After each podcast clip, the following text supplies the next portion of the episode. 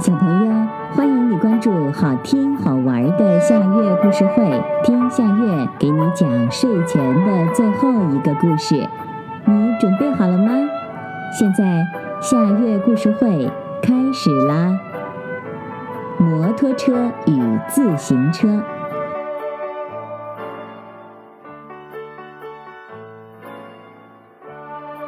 繁华的大城市里，有许多楼房都建有车库。在一个小车库里，住着一辆很旧的自行车。它每天勤勤恳恳地为主人服务，风雨无阻。不久，主人买了一辆摩托车，便把自行车放在了一边儿。一天，夜深人静，崭新的摩托车瞧了一眼角落里的自行车，不屑一顾地说。你看看你，又小又脏又没用。主人在骑我的时候不用力，只要用手一按油门，嗖的一声就飞快地冲了出去。不像你，又要用脚去拼命的蹬，又费劲，速度还慢。你能跟我比吗？小自行车自知不如，只是低下头，什么话也没说。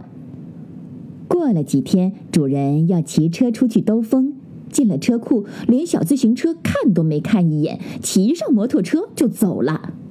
回来以后，摩托车更骄傲了，说：“你真不配和我在一个车库里，有你在我旁边，我可丢死人了。”小自行车还是什么话也没说。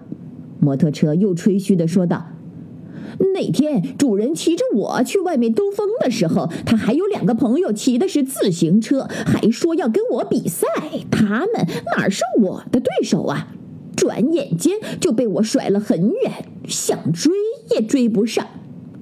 摩托车似乎还要说些什么，但他看自行车一声不吭，也就没了兴致。第二天早上，主人来到了车库。径直朝摩托车走去，准备骑它去办事儿。谁知摩托车的油箱没油了，任凭主人怎么发动也发动不起来。于是主人把摩托车停好，把自行车的锁打开，骑上自行车就要离开。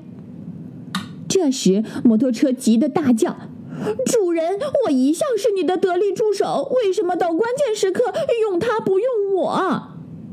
但主人头也不回地说：“你没油了，你现在帮不了我了。”说完，骑上自行车就走了。摩托车心里很不是滋味儿，他意识到他错了，他不该看不起小自行车，在关键时刻还是小自行车顶替了他，帮助了主人。摩托车感到十分惭愧。晚上，主人回来了，把自行车放进了车库。摩托车不好意思的向小自行车道歉说：“对不起，小自行车，是我错了。我知道我错在不应该轻视别人。寸有所长，尺有所短，每样东西都有每样东西的长处，再好的东西也有弊端。所以，你原谅我吧。”小自行车低着头，红着脸，谦虚的笑了笑，说。没关系，我原谅你。我知道我确实有许多地方不如你好。是的，一个人不是十全十美的，每样东西也都有各自的长处和短处。任何人都不能骄傲。